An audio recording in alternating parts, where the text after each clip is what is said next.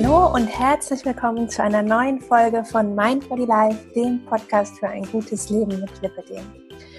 Heute gibt es eine Folge zum Thema Ayurveda. Ich hatte ja letztens schon mal zwei Folgen dazu gebracht. Das waren zwei Interviews mit Waltraud. Und äh, jetzt gibt es eine Folge, und zwar ist es die erste Folge, die äh, nicht aus einem Interview besteht, sondern in der nur ich spreche. mal sehen, wie das so klappt.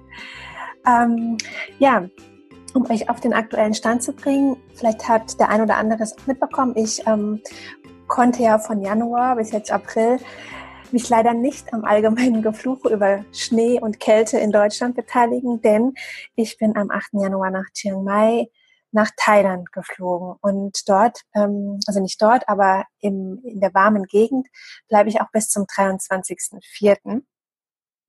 Und ähm, warum das bei mir jetzt so einfach geht, das habe ich auch, glaube ich, schon mal in einer anderen Folge erwähnt. Ich habe mich Ende 2016 selbstständig gemacht, um ortsunabhängig arbeiten zu können. Und ja, im letzten Jahr habe ich intensiv erlebt, wie es ist, selbst und ständig zu arbeiten. Und da dachte ich mir, 2018, probierst du doch mal aus, wie es ist, ortsunabhängig zu arbeiten. Ja, und so bin ich dann zuerst nach Chiang Mai gereist, nach Thailand. Dort waren dann ganz viele meiner Sorte, die sogenannten digitalen Nomaden. Und zwischen Kokosnüssen, Obst und Thai-Food haben wir kräftig in die Tasten unserer Laptops gehauen und gearbeitet. Und danach ging es mit einer Freundin nach Kuala Lumpur für eine Woche. Und hier war ich im letzten Jahr schon mal. Deshalb stand da auch nicht so großartig Sightseeing auf dem Plan, sondern auch sieben Tage durcharbeiten in so einem sehr netten Airbnb-Apartment. Und ähm, diese Apartmentanlagen in Kuala Lumpur, die haben halt total oft tolle Pools dabei, oft auch auf dem Dach. Und äh, richtig cool. Unsere war jetzt nicht auf dem Dach, aber war 50 Meter lang. Das ist ja für mich persönlich so ein Traum. Und irgendwie, obwohl da super, super viele Wohneinheiten waren, also bestimmt 200, war da fast nie ein Mensch im Pool. Also wirklich für mich ein wahr gewordener Traum. Und ich war dann fast immer morgens und abends so 30 bis 60 Minuten schwimmen. Das war super schön. Ja, und ähm, danach stand dann endlich so Holiday vor der Tür. Und zwar bin ich dann nach Sri Lanka geflogen, habe mich da mit meiner Mutter und meinem Onkel getroffen und wir haben da zwei Wochen Urlaub gemacht. Und danach habe ich dann auch die Ayurveda-Kur auf Sri Lanka gemacht. Da erzähle ich euch dann gleich noch mehr davon, wie es überhaupt dazu kam. Ja, und jetzt aktuell bin ich gerade auf Bali. Also, ähm, ich wollte ja auch das Ganze, ich habe es zum Glück nicht so mega groß angekündigt, aber ich wollte das Ganze auch in meiner Facebook-Gruppe ähm, so ein bisschen dokumentieren und auch über Instagram, äh, wie die Kurse läuft und was da jeden Tag so passiert. Und ähm, ich habe das aber nicht gemacht, das hatte auch verschiedenste Gründe, kann ich euch hier mal nennen. Zum einen war es so, ähm, an Tag eins von der Ayurveda-Kur, da macht man sozusagen, da gibt es eine Arztkonsultation. Man spricht also mit dem Arzt und wird da komplett untersucht. Und ich hatte zum Beispiel an diesem Tag einen Ruhepuls von 150. Ich kannte mich mit Puls nicht aus, deswegen hat mir das nichts gesagt falls ihr euch auch mit Puls nicht auskennt, das ist doppelt so hoch, wie ein normaler Ruhepuls ist. Und das nach zwei Wochen Urlaub. Ne? Deswegen hat sie mir wirklich so strengste Ruhe verordnet und ich dachte mir dann, okay, ich verhalte mich dann auch wirklich total ruhig. Ich mache dann auch keine Action auf Social Media und so weiter, sondern ich fahre erstmal so die erste Woche runter und in der zweiten kann ich euch ja dann berichten. Ja, und in der zweiten Woche, ich hatte gerade meinen ersten Post auf Instagram gemacht und angekündigt, dass ich euch jetzt berichte. Und dann gab es leider äh, Unruhen in Sri Lanka, so im Landesinneren. Wir haben davon nichts mitbekommen, waren da an der Westküste, aber ähm, es gab halt Konflikte und deswegen hat da die Regierung beschlossen, damit sich das nicht so hoch pusht und sich nicht wie so ein Lauffeuer dann ausbreitet, dass sie die sozialen Medien sperren und die Messenger-Dienste sperren. Das heißt, ähm, wir hatten keinen Zugriff mehr auf Facebook, keinen Zugriff mehr auf Instagram, WhatsApp und so weiter. Und das Ganze hat zehn Tage gedauert und da war dann meine Kur vorbei. Ja. Und deswegen, so kam es dazu, dass ich sozusagen nichts darüber kommuniziert habe. Aber das war gar nicht so schlecht, weil ich hatte wirklich viel auch so innere Arbeit zu leisten. Und ich werde euch aber mit äh, Blogartikeln versorgen in denen ihr alles ganz genau nachlesen könnt, für alle, die das interessiert. Und ansonsten gebe ich euch jetzt schon mal einen ersten Überblick, äh, wie die Kur so gelaufen ist, was da so gemacht wurde. Äh, und zwar, ihr werdet jetzt Folgendes erfahren.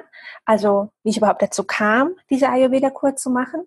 Was Ayurveda überhaupt ist, wie diese Kur abgelaufen ist und welche Ergebnisse ich nach zwei Wochen hatte und wie es jetzt nach der Kur weitergeht. Ja, ich wünsche euch ganz viel Spaß mit der Folge und wenn ihr Fragen habt, gerne in die Kommentare unter dem Blogartikel oder auch gerne per Mail an mail at mindbodylife.de. Also zuerst möchte ich euch davon berichten, wie ich denn überhaupt dazu kam, eine Ayurveda-Kur zu machen. Ähm, das Ganze kam so. Ich war ja dann im Januar in Thailand und da habe ich äh, Sonja kennengelernt. Für alle, die mal auf die Philippinen wollen, könnt ihr euch ihren, äh, ihre Internetseite anschauen, ihre Website. Abseits vom Trampelfahrt werde ich auch in den Shownotes verlinken. Naja, und auf jeden Fall Sonja sah blendend aus und sie hatte ähm, wenige Wochen zuvor eine Ayurveda-Kur auf Sri Lanka gemacht. Und sie hat mir halt davon erzählt und berichtet, weil ich halt auch gesagt habe, ich mache auf Sri Lanka Urlaub mit meiner Mutter und dann sie, ach, bleibst du da länger, da musst du unbedingt so eine Ayurveda-Kur machen. Und ähm, mir schwebte das eigentlich gar nicht vor. Ich wollte nur zwei Wochen auf Sri Lanka bleiben und dann direkt weiter nach Bali, weil da halt wieder äh, auch viele Freunde von mir waren. Ne? Und äh, irgendwie ist mir dieses Ayurveda aber so im Kopf hängen geblieben nach dem Gespräch. Es sind so ein, zwei Tage vergangen und dann habe ich mir gedacht, hm, Ayurveda, ob das wohl irgendwie auch vielleicht sich eignen würde, um, um beim Lipödem irgendwas Positives zu bewirken. Und das heißt, ich habe das dann in Google eingegeben, also Lipödem und Ayurveda und bin auf einen Artikel gestoßen. Das äh, habt ihr ja vielleicht schon mitbekommen, äh, weil dazu habe ich ja schon zwei Podcast-Folgen gemacht. Und zwar, ich bin äh, auf den Artikel gestoßen, in dem darüber berichtet wurde, wie Waltraud 14 Jahre lang von A bis Z alles Mögliche ausprobiert hat, um äh, Herrin über das Lipödem zu werden und nicht so richtig funktioniert hat und sie mit Ayurveda ihre Beschwerden total losgeworden ist. Ja, und ich war da natürlich, ich habe zwar nur dieses eine Ergebnis gefunden und nicht seitenweise Zeug im Internet, aber dieses eine Ergebnis war für mich schon so, oh mein Gott, jemand hat die Beschwerden mit Ayurveda losgekriegt. Und dann habe ich sie sofort angeschrieben, habe gefragt, ob sie Lust hat auf ein Interview. Sie war direkt dabei, direkt begeistert und super nett und dabei. Und dann haben wir uns, ja, ein paar Tage später oder vielleicht ein, zwei Wochen später hatten wir uns dann in Zoom, Zoom ist wie Skype, da nehme ich immer die Interviews auf, hatten wir uns dann in dem Video-Chat-Raum getroffen und haben zwei Folgen aufgenommen. Einmal ihre Geschichte, diese 14 Jahre mit Lipidem und einmal ihre Erfahrungen und Erfolge mit Ayurveda. Verlinke ich auch hier unter dieser Folge, könnt ihr auch gerne euch dann nochmal anhören. Und ja, danach war ich dann davon überzeugt und dachte mir, okay, wenn ich schon auf Sri Lanka gerade bin, und ich kann 30 Tage bleiben mit meinem Visum, dann verlängere ich doch um zwei Wochen und mache auch so eine Ayurveda-Kur. Ich will das halt unbedingt ausprobieren. Und äh, die Sonja, die hatte mir auch einen Kontakt gegeben zu Inge Volkert. Inge Volkert äh, von Inge Volkert Wohlfühlen. Sie organisiert Ayurveda-Reisen nach Sri Lanka.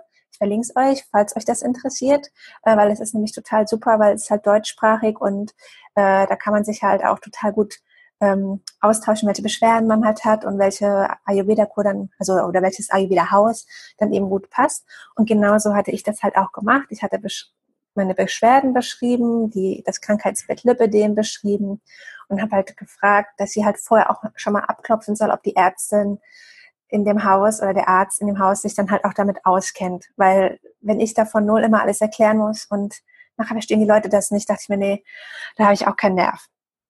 Ja, und da hat sie sich darum gekümmert und dann hat sie ein ähm, wirklich tolles Ayurveda-Haus gefunden.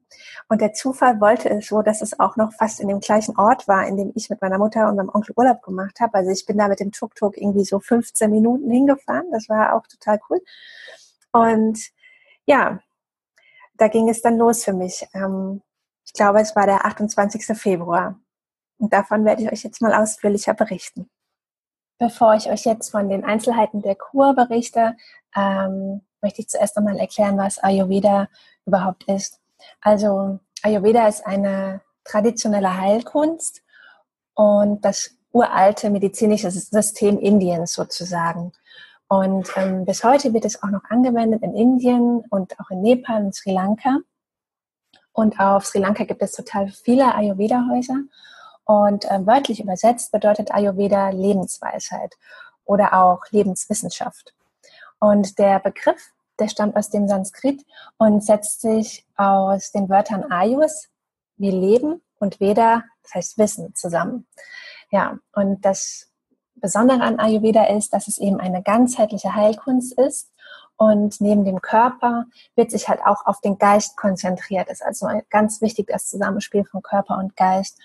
Und das bedeutet also, dass sich auch die physischen, mentalen, emotionalen und spirituellen Aspekte, dass auch diese Aspekte eben berücksichtigt werden.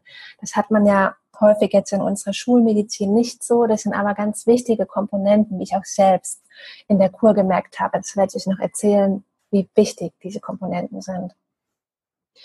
Ja, und ähm, das Kernstück der ayurvedischen Medizin, das sind sozusagen die Doshas. Also Dosha heißt aus dem Sanskrit übersetzt, dass sich das, was sich verändern und verderben kann. Und es gibt eben drei Doshas. Das ist Vata, Pita und Kapha. Und Vata steht so für Wind, Luft und äh, für das Bewegungsprinzip. Pita für Feuer und ist das Stoffwechselprinzip und Kapha Erde, Wasser. Also Pita ist auch Feuer und Wasser. Kapha ist Erde und Wasser und ist so das Strukturprinzip. Ähm, ich werde das nochmal ein bisschen schriftlich aufdröseln und äh, euch nochmal im Blogartikel genauer darüber äh, informieren, nochmal schriftlich alles aufzählen, was da noch so dahinter steckt. Ja, und äh, also von Natur aus ist das Niveau dieser drei Doshas halt ausgeglichen. Und ähm, wenn jetzt aber diese Doshas aus dem Gleichgewicht kommen, also jeder ist, ähm, es gibt verschiedene Typen, die drei, die ich aufgezählt habe, aber auch die drei in Kombination, das meistens tun sich da zwei zusammen, oder eben es gibt auch die seltenen Typen, die sind Vater Peter Kaffer Typ. Das bin ich zum Beispiel. Alles drei. Und je nachdem, welcher, welches Element dann da aus dem Gleichgewicht geraten ist, das muss man dann eben ausgleichen. So, so viel zur Theorie. Und äh, genau, was auch noch wichtig ist, ähm, Ayurveda besteht im Grunde aus fünf Säulen, kann man so sagen. Das sind einmal die Ayurveda-Massagen, das ist auch mit speziellen auf die Person abgestimmten Ölen, aus Ayurveda-Reinigungstechniken, aus der ayurvedischen Ernährungslehre, Yoga und aus der ayurvedischen Pflanzenheilkunde. Ja, dann würde ich sagen, ich ähm, berichte euch mal, wie die Kur jetzt abgelaufen ist, die Ayurveda-Kur. Ich versuche das äh, schön kompakt zu machen. Also ähm, an Tag eins kam ich natürlich erstmal an und ich kam mit dem Tuk-Tuk an und meinen zwei Rucksäcken, weil unser Hotel war ja nicht so weit weg von dem Pure Nature Ayurveda Haus. Und ich hatte den Vormittag noch am Strand verbracht. Das Hotel war nämlich direkt am Strand und am Meer. Und ähm, das Pure Nature Ayurveda Haus ist, ähm, da fährt man so ein bisschen in den, in, ja, so ein bisschen in den Dschungel rein. Es liegt schon mitten in der Natur und man schaut auf einen wunderschönen Fluss und es ist wirklich eine ganz tolle, ruhige Atmosphäre, eine ganz besondere Atmosphäre. Und es gab auch eine sehr, sehr herzliche Aufnahme von Barbara und Dilmina. Den beiden gehört das ähm, Pure Nature Ayurveda Haus. Barbara kommt aus Österreich und Dilmina aus Sri Lanka. Und die haben das ähm, vor anderthalb Jahren eröffnet. Und ich habe wirklich ein wunderschönes kleines Zimmer gehabt. Das war so schön eingerichtet, also auch farblich alles so abgestimmt mit den Vorhängen und den Lampen und das Bild und ein sehr, sehr gepflegtes ähm, neues Bad. Äh, wirklich richtig schön zum Wohlfühlen. Also fast schöner als zu Hause, würde ich schon fast sagen, weil es richtig so vom Design her ganz toll ist und auch alleine man schon so anfährt. Ich werde euch in den Artikeln ein paar Fotos reinsetzen, wenn man schon so anfährt und das ist, ähm, also es ist kein Haus, es ist so ein richtiges Anwesen, es ist richtig schön mit so großen, starken Säulen und so und ähm, also es ist richtig so herrschaftlich aus irgendwie.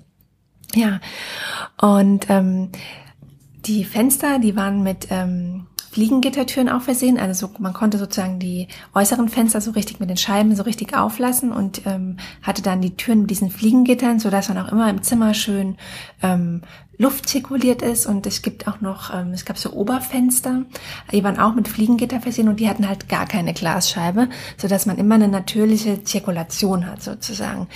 Und es ähm, hing zwar eine Klimaanlage im Zimmer, aber die sollte man halt auch nicht nutzen, weil ähm, das passt auch nicht zu Ayurveda, dass man da die künstliche kalte Luft da reinbläst. Ja, und ähm, mein Zimmer, das hatte eine kleine Terrasse vorne noch, es war am Erdgeschoss und ich hatte dann direkt, äh, bin ich in die fünf Schritte gelaufen, dann war ich schon am Pool. Total schön und auch die Aussicht direkt ähm, über die Wiese, den Pool, dann über den Fluss. Ganz, ganz toll. Und ähm, das Besondere an dem Haus ist, dass ähm, es gar nicht so viel Personen fasst, also so 14 Personen ähm, können gleichzeitig da sein. Ich glaube, es waren 14 oder sogar 12, naja, 14 oder 12. Und wir waren in den zwei Wochen immer so zwischen fünf und sieben Personen. War total angenehm. Eine Zeit lang waren wir sogar eine richtige Frauenrunde. Und dann nach einer Zeit kam, ab Anfangs war ein Mann dabei und nach paar Tagen kamen dann wieder zwei Männer. Und so zwischendrin waren wir sogar mal nur ähm, ja, vier, vier Frauen Genau, das war echt schön. Ja, und ähm, dann geht es los. Das war jetzt so der, der erste Tag ist eigentlich so der Tag, an dem man so ankommt. Und gab es abends schon leckeres Essen, aber aufs Essen gehe ich nachher nochmal ein, nochmal genauer ein. Und ähm, sozusagen nach der ersten Nacht war dann so richtig Tag eins. Da gab es dann erstmal morgens einen Besuch bei der Ärztin. Und ähm, das ist eine sehr gute Ärztin. Ich kann euch auch noch mal den Namen verlinken. Ist eine sehr gute anerkannte Ärztin im ayurvedischen Bereich. Und ähm, ich hatte mir vorher auch schon, es wurde auch empfohlen, vorher schon Gedanken gemacht zu meiner sozusagen zurückliegenden Krankheitsgeschichte und so ein bisschen reflektiert ähm, glücklicherweise habe ich dabei gemerkt, dass es eine Short Story ist, weil bis auf so ein paar normale Kinderkrankheiten und mal so einem gelegentlich aufmüpfigen Magen-Darm-Trakt habe ich eigentlich neben dem Lipidem überhaupt gar keine Beschwerden und auch nie welche wirklich gehabt. Ja, und dann habe ich auch reflektiert, wie so mein soziales Umfeld aussieht, also so ein bisschen den Bereich, ähm, ja, den psychischen Bereich, äh, Seele, Geist. Also wie sieht die Beziehung zu meiner Familie aus, zu meinen Freunden, wie ist meine Wohn- und Arbeitssituation. Und ähm, dann habe ich auch noch einen äh, Fragebogen ausgefüllt. Da wird ganz, ganz viel abgefragt, äh, auch so zu Körperbau, Augengröße, Haare ähm, dünn, dick und so weiter. Also Haare dünn, dick, aber auch Körper eher füllig oder eher schlank. Äh, denn so werden dann auch, das ist ein Bestandteil, wie dann ähm, dein äh, Dosha-Typ bestimmt wird. Ja, und dann hat die Ärztin auch noch den ähm, Puls gemessen, die Pulsanalyse und äh, Augen und Zunge angeschaut und auch einmal den Körper so komplett abgetastet. Und ähm, Moment. Ich dazu noch mehr zu sagen.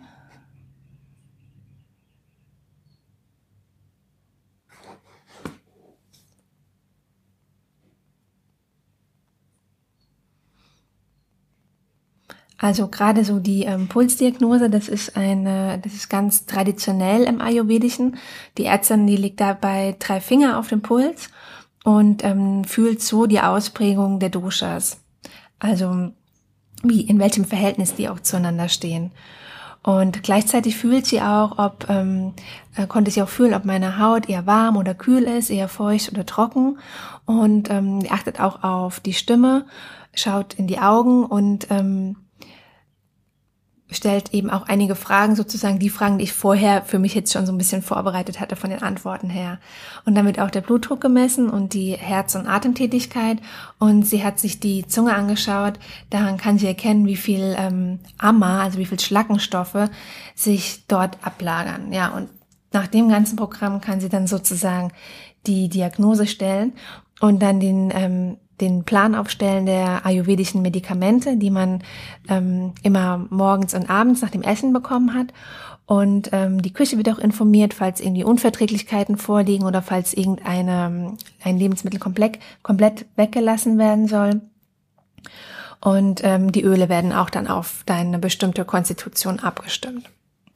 Ja, und bei dieser Pulsmessung hatte ich halt einen Ruhepuls von 150 ähm, das war ziemlich krass, weil ich hatte ja vorher zwei Wochen Urlaub und deswegen ähm, war ich jetzt so ein bisschen hin und her gerissen und im Zwiespalt bei mir, weil es ging ja bei mir eigentlich um Fettverbrennung, aber jetzt gleichzeitig hatte ich halt so einen hohen, Ruhepuls, so einen hohen Ruhepuls, dass ich eigentlich zur Ruhe kommen Priorität hatte. Ähm, deswegen ist es bei mir eigentlich auf dem Plan gestanden, ähm, auch einige Bewegungseinheiten mit reinzubringen, wie zum Beispiel Schwimmen oder Yoga oder halt Dehnübungen und so weiter. Aber aufgrund von dem Ruhepuls war es dann doch Prio, dass ich erstmal so einfach nur mich ausruhe und gar nichts mache. Das sollte ich so die ersten drei Tage machen. Hatte dann auch Kopfmassagen, Nackenmassagen, Beinmassage, Ganzkörpermassage, Kräuterbad und ähm, sollte erstmal so richtig runterkommen und entspannen. Genau. Und wenn ich jetzt schon bei den Massagen bin, kann ich ja mal so auf ähm, das wichtige, ein ganz wichtiges Ayurveda-Element eingehen. Und zwar, das sind die Ayurveda-Massagen. Denn mit so äh, mit den Massagen und die Öle sind speziell auf ähm, auf deinen Typ halt abgestimmt. Also mit diesen Massagen und den Dampfbädern und es gibt noch Entgiftungen und Ausleitungen und ähm, damit kann man halt Krankheiten vorbeugen oder sich auch von Krankheiten verabschieden und so richtig gut Klarheit gewinnen und auch Abstand vom stressigen Alltag bekommen. Und das war halt jetzt bei mir in der ersten Phase ähm, total wichtig, ähm, dass ich jetzt erstmal runterfahre. Und deswegen hatte ich zum Beispiel Kopfmassagen. Das ist ähm, von der Location her, sage ich mal, da besonders toll, weil die sind auf einer überdachten Terrasse, finden die statt. Und man guckt halt so richtig schön ins Grüne. Gelegentlich kann man auch Tiere beobachten. Also ich weniger, weil ich musste meine Brille mal ausziehen. Also ich habe eigentlich nur verschwommenes Grün gesehen. Also grundsätzlich guckt man da ins Grün und hat eine ganz tolle Aussicht. Ja, und diese Kopfmassagen, die sind eben dazu da, zur Entspannung so von Körper, Geist und Seele und ja, um halt auch so runterzukommen. Und ein weiterer Bestandteil waren die Fußmassagen. Ähm, das ist ein bisschen anders, könnt ihr euch das vorstellen, ähm, als bei einer Fußreflexzonenmassage. Da werden ja so bestimmte Punkte gedrückt, um ähm, so Blockaden und Beschwerden an anderen, jetzt entfernteren Körperstellen zu lösen.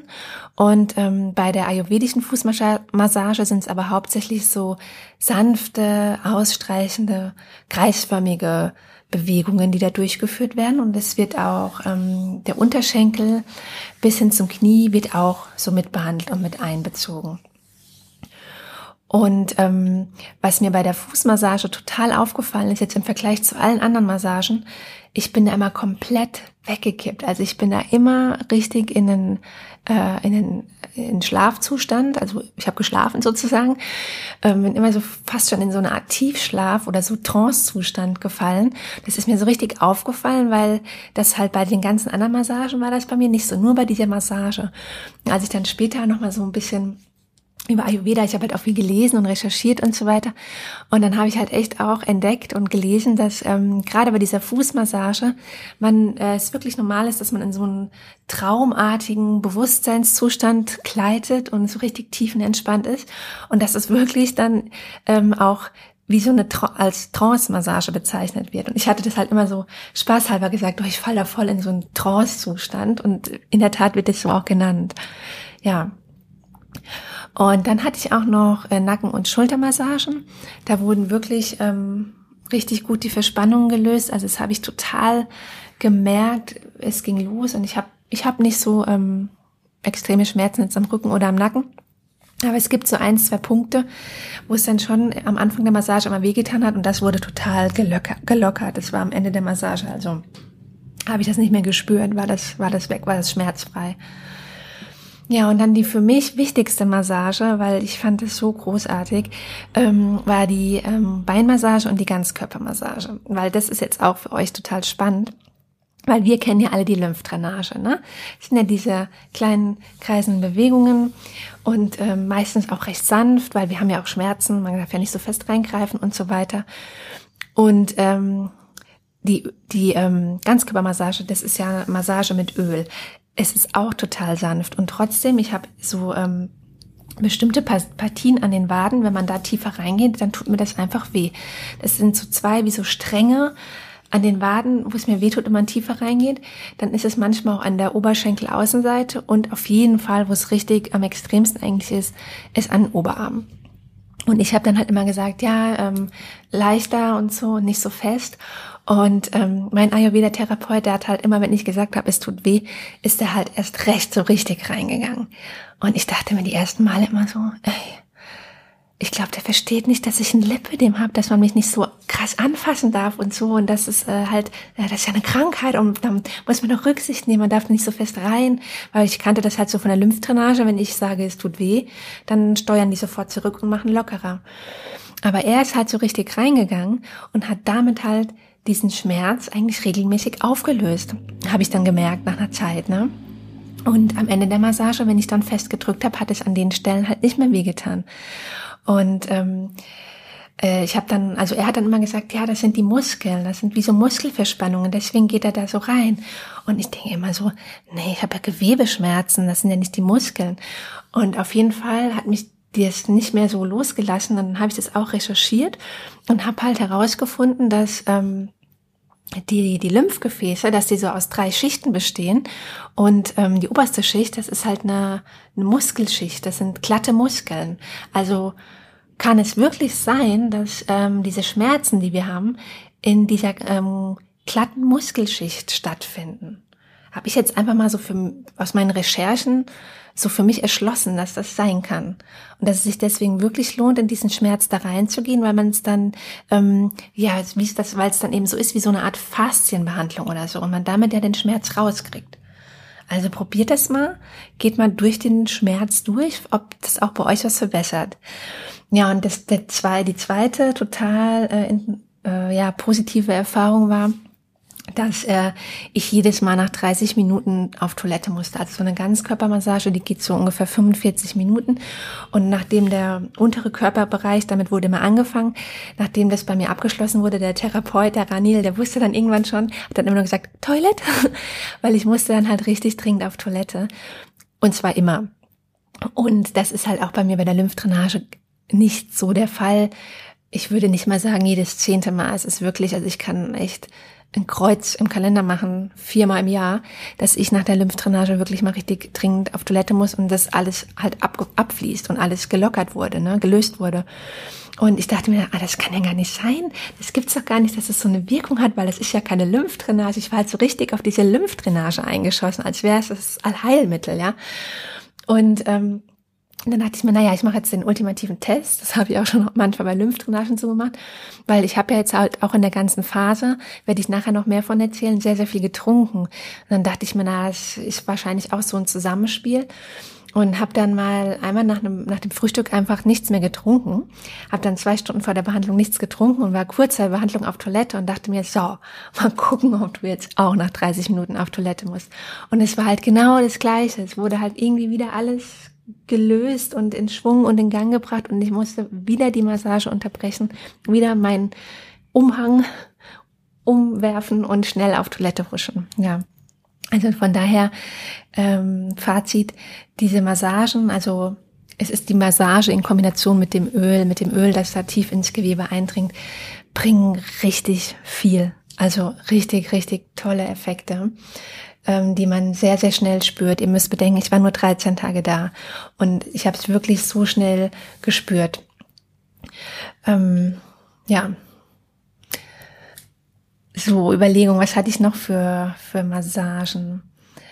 Ähm, ja, also an sich, um nochmal, also nochmal zur Ganzkörpermassage, die ähm, stärkt an sich auch nochmal so das Immunsystem. Und sie wirkt äh, verjüngend und sie hat halt insgesamt wirklich so eine reinigende, befreiende, reinigenden, befreienden Effekt. Und das habe ich halt auch total gemerkt. Und das Öl, ähm, möchte auch nochmal näher auf das Öl eingehen, weil ich habe auch das Öl für zu Hause mitbekommen. Das wird zusammengemischt speziell auf deinen Typ abgestimmt. Und dieses Öl, das äh, nährt halt die Zellen und die Organe und das löst die Schlacken aus dem Gewebe und, ähm, und die Wahrnehmung des Körpers nimmt auch deutlich zu. Und das sind halt wirklich zwei Sachen, so wie eben beschrieben. Es löst die Schlacken aus dem Gewebe, Gewebe habe ich voll gemerkt mit den Toilettengängen.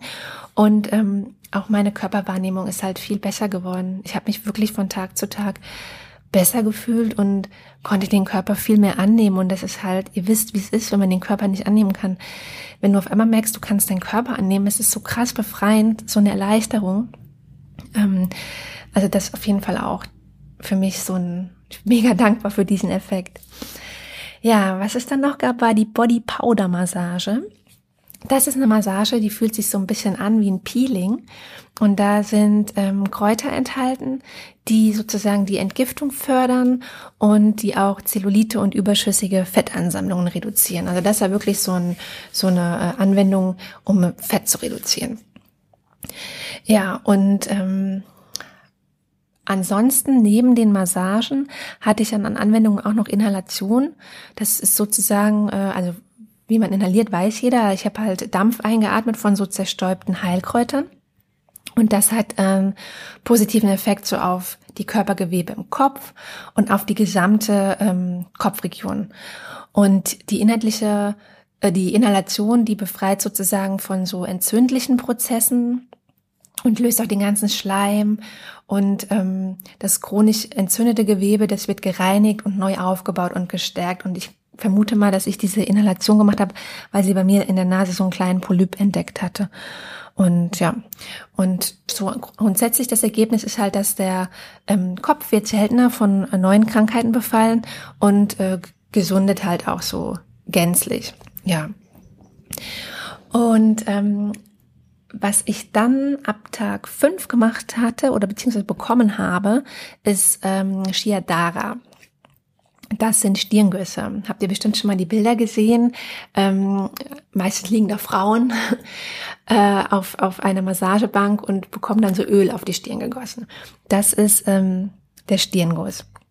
Und äh, bei diesem Stirnguss wird, ich glaube, das waren immer so 20 bis 30 Minuten, direkt früh morgens, wird so gleichmäßig mit so einem feinen Ölstrahl ähm, äh, also wird gleichmäßig ein feiner Ölstrahl auf die Stirn gegossen.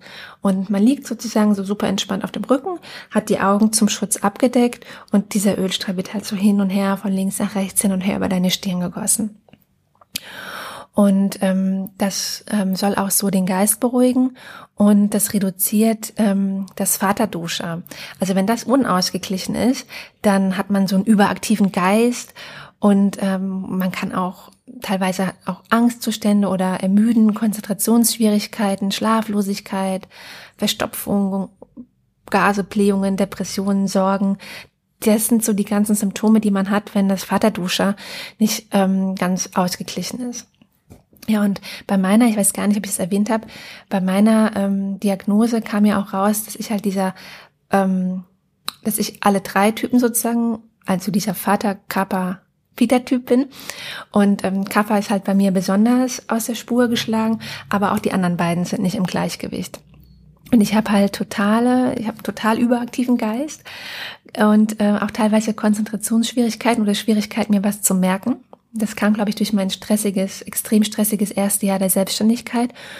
Äh, Schlaflosigkeit hatte ich zum Glück noch nie, aber habe auch immer mal so einen Blähbauch und ähm, hat also wirklich so die Hälfte der äh, Symptome einer ähm, eines unausgeglichenen Vaterduscher habe ich halt schon. Ja, und dann außerdem, es verbessert auch noch so an sich das Gedächtnis. Und ich dachte, ich lag da halt wirklich und dachte mir erst so, ja, jetzt wird da so Öl über die Stirn gegossen, was, was, äh, was bringt das jetzt und so weiter. Ich konnte das erst gar nicht so fassen oder so glauben, was, was da jetzt passiert. Und auf jeden Fall danach bekommt man so Watte ins Ohr und eine Kopfbedeckung, so ein Tuch um den Kopf gewickelt. Und man hört dann halt auch sehr reduziert und soll sich wirklich ausruhen, jetzt auch nicht die ganze Zeit quatschen oder unterhalten, sondern wirklich ausruhen, was eh nach jeder Behandlung empfohlen wird, aber hier nochmal intensiver und auch erst so nach ungefähr vier Stunden nach der Therapie dann duschen, dass es wirklich die Öle und das alles so richtig gut einwirken kann. Und auf jeden Fall vor Wind schützen, nicht in den Wind gehen ähm, und auch nicht ins Wasser gehen. Ja. Und ich muss sagen, an Tag eins habe ich jetzt so noch nichts gemerkt. Mm, an Tag zwei und Tag drei war das äh, habe ich wirklich, war das sehr, sehr bewegend. Mir kamen so viele Gedanken in den Kopf. Ich musste das alles niederschreiben. Wirklich auch so, ähm, ich konnte total krass und klar ähm, Verhaltensmuster von mir reflektieren und, und, und sehen und sehen, woher die kommen und warum sie mir schaden und warum es keinen Sinn macht, warum ich so oder so denke oder mich verhalte. Und ähm, da ist wirklich mir ganz, ganz viel aufgegangen. Unter anderem ist mir dabei aufgegangen, dass wirklich das Mindset wichtig ist. Ich meine, man hört und liest das. Mindset ist auch so ein Buzzword der heutigen Zeit. Ne? Der, ähm, man muss aufs Mindset achten. Aber so wirklich die tiefe Bedeutung davon zu verstehen, das habe ich gemerkt, das hatte ich anscheinend zuvor noch nicht. Ich hatte nicht die tiefe Bedeutung verstanden, was es wirklich heißt, dass du bist, was du denkst. Dass du erstmal nicht alles glauben musst, was du denkst und dass du letztendlich bist, was du denkst und dass deine Gedanken steuern dein Wohlbefinden. Das heißt, wenn ich die ganze Zeit denke, oh Gott, ich habe ein Lipödem. Oh, naja, mit den Beinen, naja, das kann ja nicht gut aussehen, was ich da anhabe mit den Beinen. Ja, geht halt nicht. Ne? Gut aussehen kann ich jetzt eigentlich nicht. Ich habe ja das Lipödem. immer so diese Gedanken oder auch diese, dieser Gedanke, ich bin krank. Ich kann das nicht, weil ich bin krank. Ich habe ein Lipödem, ja. Ähm, das sind ja so vorherrschende Gedanken, sich so damit zu identifizieren oder ich und mein Lipödem, ja, sich so richtig damit zu verbinden, ich und mein Lippi, mich noch einen Kosename geben am besten ne? und so richtig eins zu sein mit meinem Lipödem. Das ist ein Signal an meinen Körper, dass ich eins bin mit dem Lipödem. Ja, warum soll er das denn loswerden? Ich fühle mich doch wohl. Hat sogar einen Kosenamen für das Lipödem. Ne? Ist doch wunderbar, ist doch eine tolle Beziehung, die wir da haben. Und da ging mir einfach auf, dass das, dieses Mitleid, oh Gott, ich bin krank und dieses sich zu sehr damit zu verbinden, dass das echt ein Schuss nach hinten ist. Ähm, und da kam ich jetzt für mich persönlich einfach drauf, dass ich meine Denkweise komplett ändere und dass ich mir sage, ich bin gesund. Ich bin gesund und ich liebe meine Beine und ich bin dankbar für meine Beine, dass sie mich hier gerade um die ganze Welt tragen und mich überall hinlaufen lassen, wo ich hin möchte und einfach ähm, viel, viel mehr Selbstliebe zu integrieren. Und ähm, ihr könnt euch vielleicht erinnern, ich hatte im November eine Podcast-Folge zum Thema Selbstliebe. Ich werde die jetzt auch, ehrlich gesagt, nach der Folge direkt anhören und nochmal hören, was Christine alles so zum Thema Selbstliebe gesagt hat.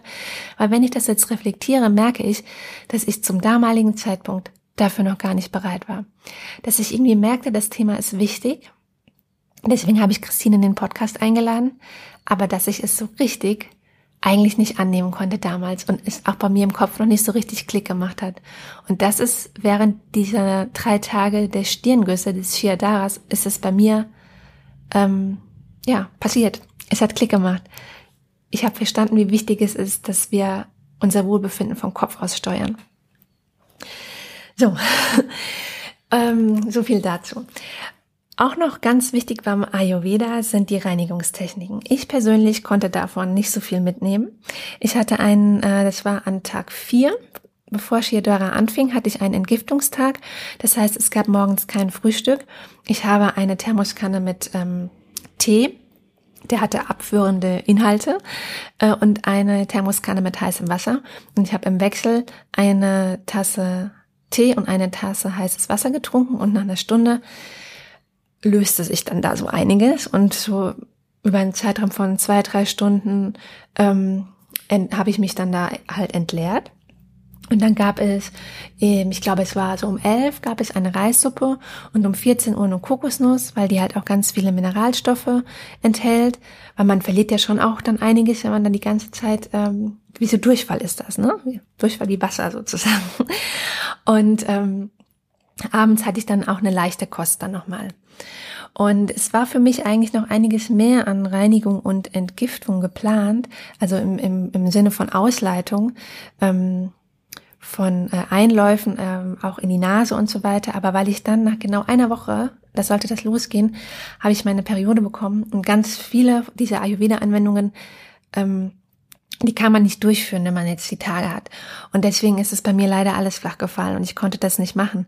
Also wenn ihr mal so eine Kur plant, guckt, dass es um, nicht unbedingt dann in dem Zeitraum, ihr das nicht in dem Zeitraum macht, in dem ihr dann eure Periode habt. Ja, dann noch ein wichtiges Element im Ayurveda ist die ayurvedische Ernährungslehre. So, muss ja kurz Pause machen, mal kurz durchatmen. Also, ähm, wir hatten drei Mahlzeiten am Tag und die ayurvedische Ernährung hat sowas von gar nichts mit einer Fastenkur oder einer Diät oder irgendetwas, was dich in irgendeiner Art und Weise foltert und quält zu tun.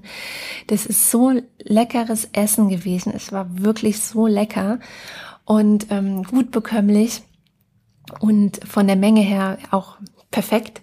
Also ich hab's, also ich war wirklich echt überrascht, weil ich dachte schon, das wird so eine reduzierte Kost, so eine Diät, so ein Diätmenü oder so, ne? Ähm, was man halt nicht trinken darf, ist Kaffee.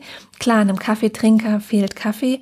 Ich bin kein Kaffeetrinker, ähm, von daher hat mir das jetzt auch nicht gefehlt und inter interessanterweise hat mir auch nichts Süßes gefehlt. Überhaupt nicht. Das ist nämlich so eher meine Schwäche. Ich brauche dann immer nachmittags mal was Süßes.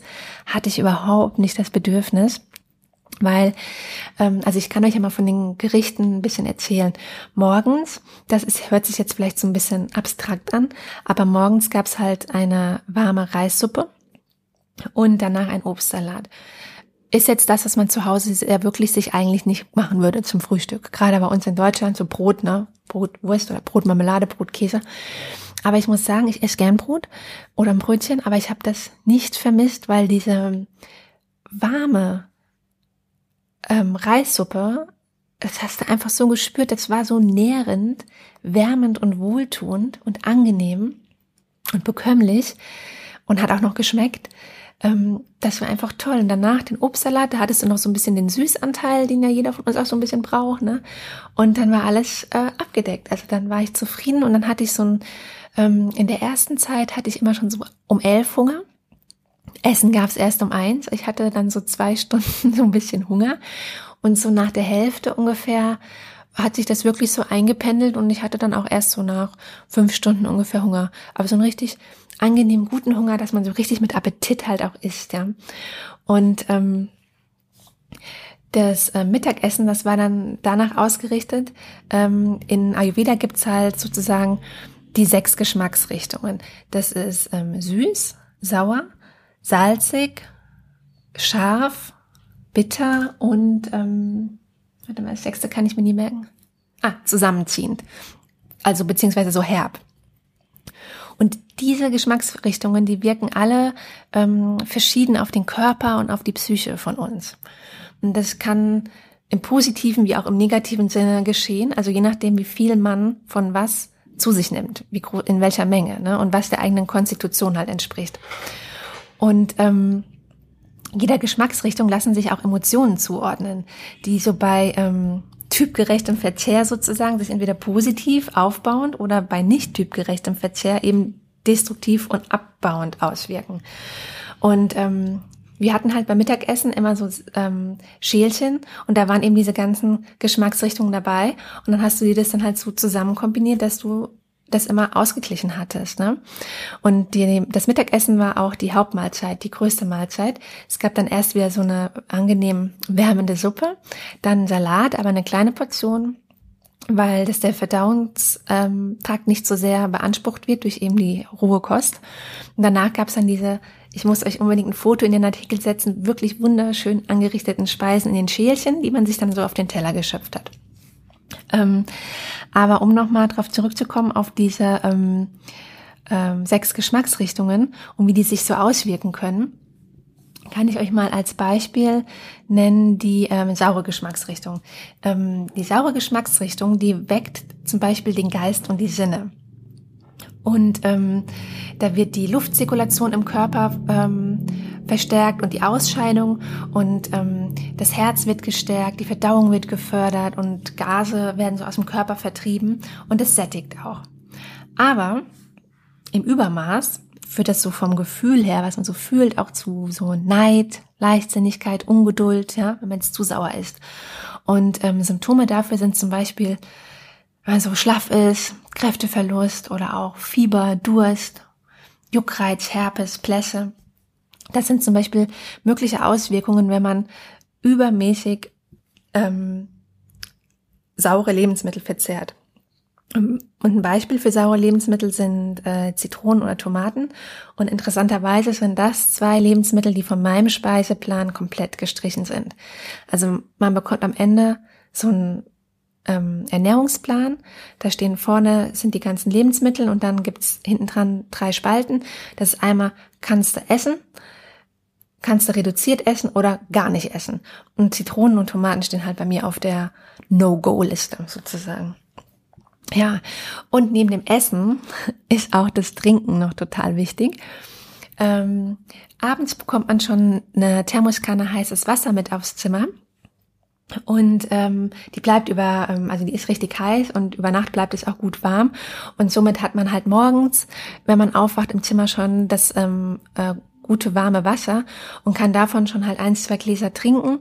Das regt dann halt auch nochmal die Verdauung an und ähm, das kann man schon so vor dem Frühstück zu sich nehmen.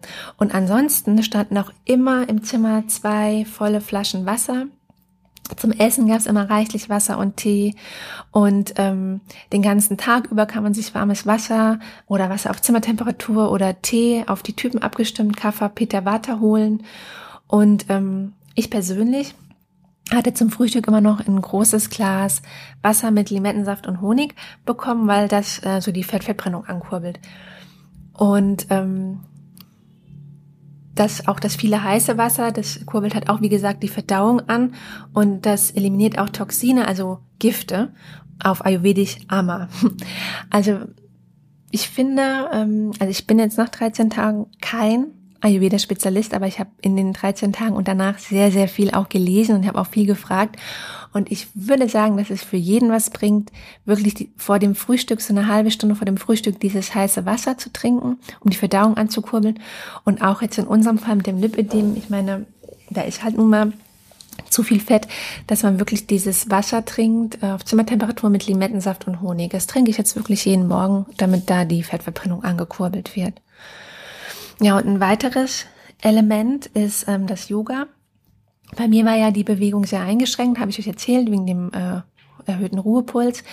Deswegen habe ich damit erst am Ende angefangen ähm, und war nur in zwei oder drei Yogastunden. Und ähm, hat, das war ein sehr, sehr sanftes Yoga. Das war auch ganz cool im ähm, Pure Nature Ayurveda Haus, weil hierfür wurde um 17 Uhr immer ein Yoga-Lehrer bestellt. Und zwar unabhängig davon, wie viele Gäste am Yoga teilnehmen wollen. Also jetzt nicht bei null Gästen, aber nur einer. Wenn nur einer teilnehmen wollte, dann wurde auch schon der Yoga-Lehrer bestellt. Ich war zum Beispiel einmal, hatte ich eine Einzelstunde. Ja, und ähm, durch Yoga bekommt man halt auch mehr Energie und es hilft gegen Stress und Verspannungen und es sorgt für einen gelassenen Geist und fördert die Flexibilität der Muskelkraft.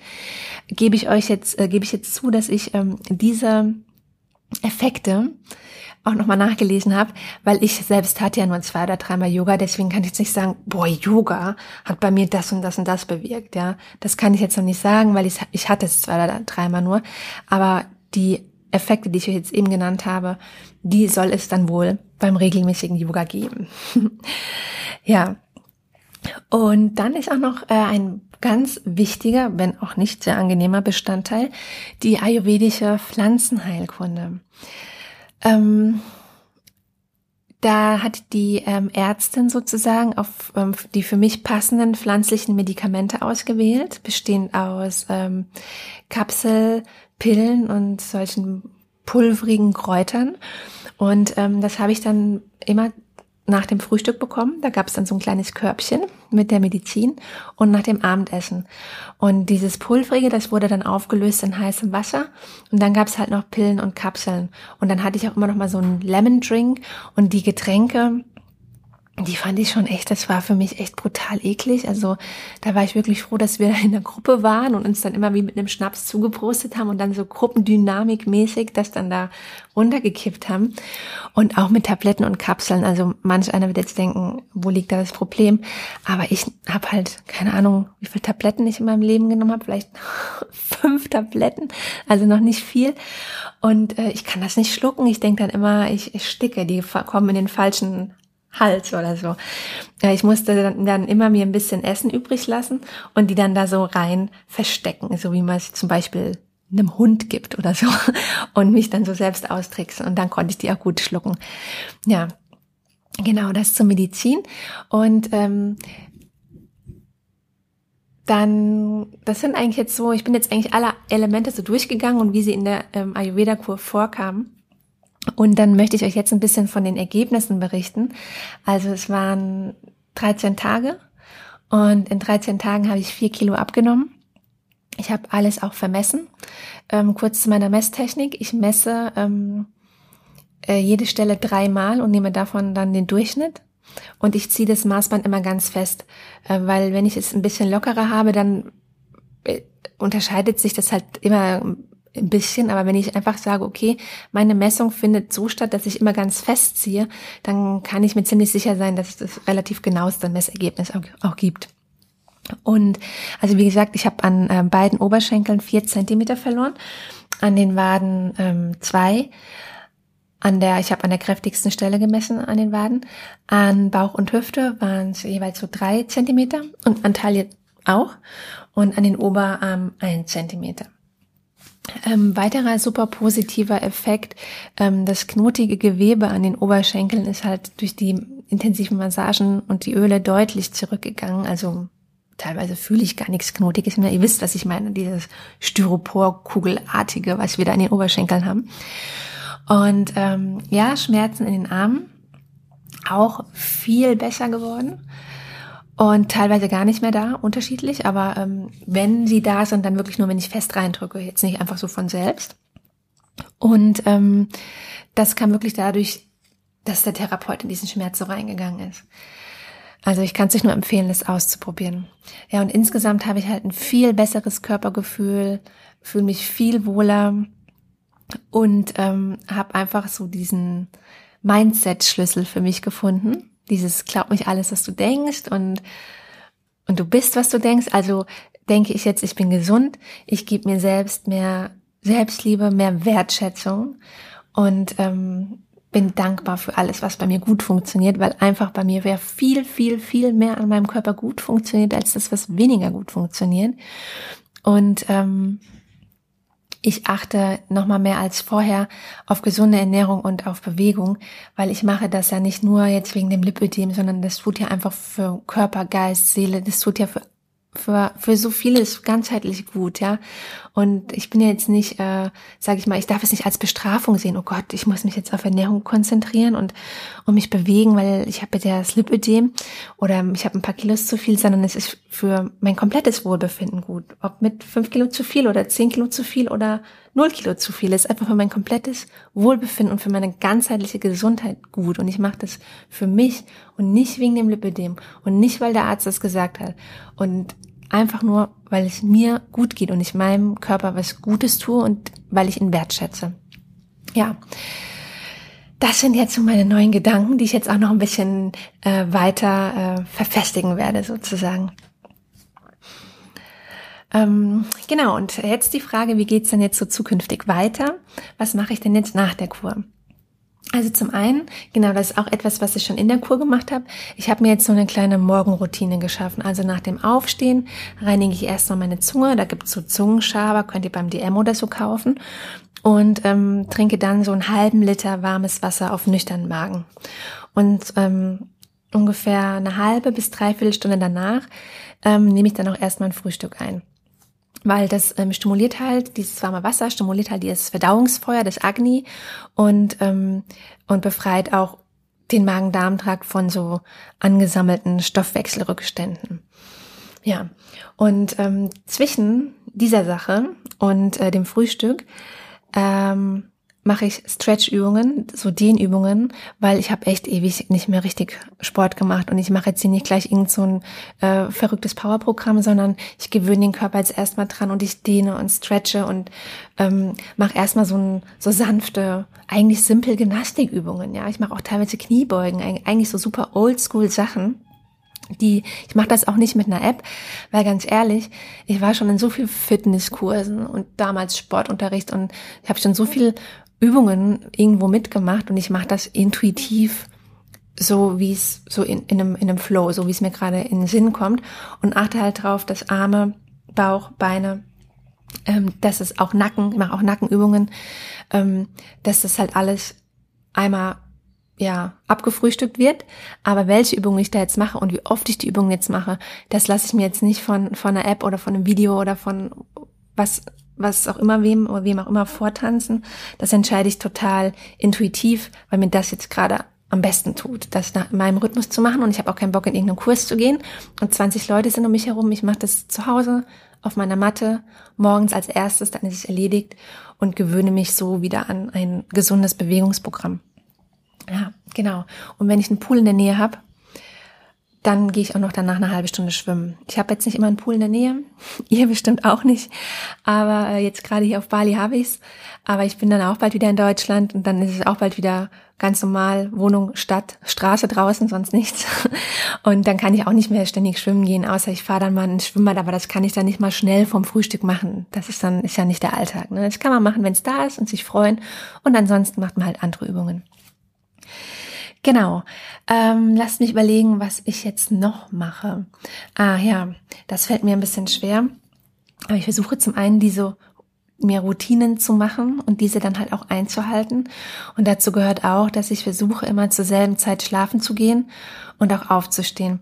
Also mein Ideal wäre so um 10 Uhr oder 10.30 Uhr, weil dann wache ich so morgens um 6 Uhr auf. Ist voll die angenehme Zeit, um mein, meine Morgenroutinen dann durchzuführen.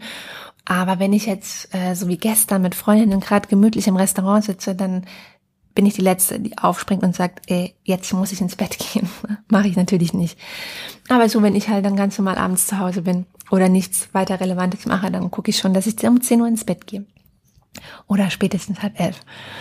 Ähm, ich trinke über den Vormittag verteilt ähm, zwei Liter heißes Wasser. Ich habe mir hier eine Thermoskanne gekauft, die fast einen Liter. Die fülle ich mir zweimal voll und trinke das. Ich kann euch empfehlen, so eine Thermoskanne, die hält das Wasser wirklich richtig heiß.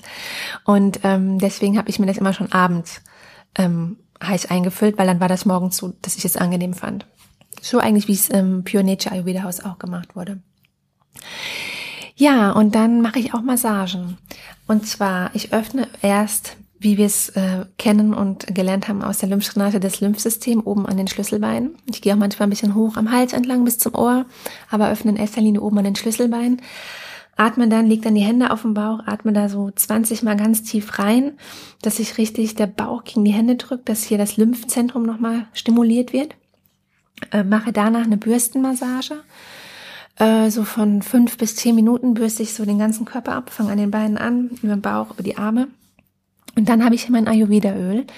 Es besteht aus zwei verschiedenen Ölen wurde mir noch ähm, auf Sri Lanka zusammengemischt und in so einer 1 Liter Flasche abgefüllt. Da habe ich so ein kleines äh, Schälchen, das ist aus Eisen, nee, Aluminium, also so ein Silberschälchen. Das setze ich dann ins Wasserbad und erhitze das Öl dort, dass es schön warm ist, weil es ist wichtig, dass das Öl eben warm auf die Haut kommt. Und dann mache ich mir, muss gar nicht so viel Öl nehmen, das ist sehr ergiebig. Und dann mache ich mir ähm, da eine Massage, gebe ich mir selbst eine Massage und es ist auch Gleichzeitig ähm, ja, aktiviert es nicht, also es aktiviert sehr viel, das, was ich euch vorhin alles beschrieben habe halt, ne? Und ähm, es ist aber auch ein, ja, ich sage jetzt mal, ein Akt der Selbstliebe, weil wann habt ihr euch, wann massiert man, massiert man sich denn schon mal so bewusst selbst, ja? Und ich höre dabei auch gar nicht, was ich sonst immer mache, bei allen möglichen Sachen, nebenbei einen Podcast oder lass mich sonst irgendwie zulabern, sondern ich mache das ganz bewusst. So wie man ja sagt, esse ganz bewusst, mach nicht zehn andere Sachen nebenbei, lese nicht noch nebenbei, guck nicht noch Fernsehen nebenbei, nehme das bewusst auf. So mache ich das mit der Massage. Ich nehme das ganz bewusst auf, weil ich so auch viel besser alles fühlen kann. Also ich fühle genau, wo muss ich tiefer reingehen. Ich fühle genau, wo tut's weh. Ich fühle genau, wo ist das Gewebe knotig. Wo drehe ich jetzt noch mal eine extra Runde mit dem Öl und so. Ja, also solche ähm, Massagen, Selbstmassagen kann ich euch wirklich nur empfehlen. Ähm, und ich nehme meine ayurvedische Medizin, die habe ich auch mitbekommen aus Sri Lanka. Das sind ähm, Kapseln und Pillen. Und dadurch, dass ich hier auf Bali jetzt auch öfters mal auswärts esse, habe ich es erst halt überhaupt nicht auf die Reihe gekriegt. Aber dann habe ich mir ähm, so eine Pillendose in der Apotheke gekauft, wo ich dann für morgens, mittags, abends die Pillen einfüllen kann. Und dann habe ich es einfach immer in der Handtasche. Und kann ich immer nach dem Essen, egal wo ich gerade bin, zu mir nehmen. Ähm, ich vergesse es manchmal, weil ähm, irgendwie solche Regelmäßigkeiten, das fällt mir nicht so leicht, aber diese Pillendose ist schon mal ein Schritt in die richtige Richtung, dass ich es bestimmt irgendwann dreimal am Tag ordentlich hinkriege. Ja, und was ich auch noch mache, da habe ich noch keinen richtigen Platz für gefunden, das mache ich so nach Gefühl, ist Meditation. Also einfach sich auch mal so ein bisschen bewusst Zeit nehmen für Entspannung, für Selbstreflexion und äh, um auch so zu meditieren und den Geist sozusagen klar werden zu lassen. Und das funktioniert inzwischen bei mir schon richtig gut.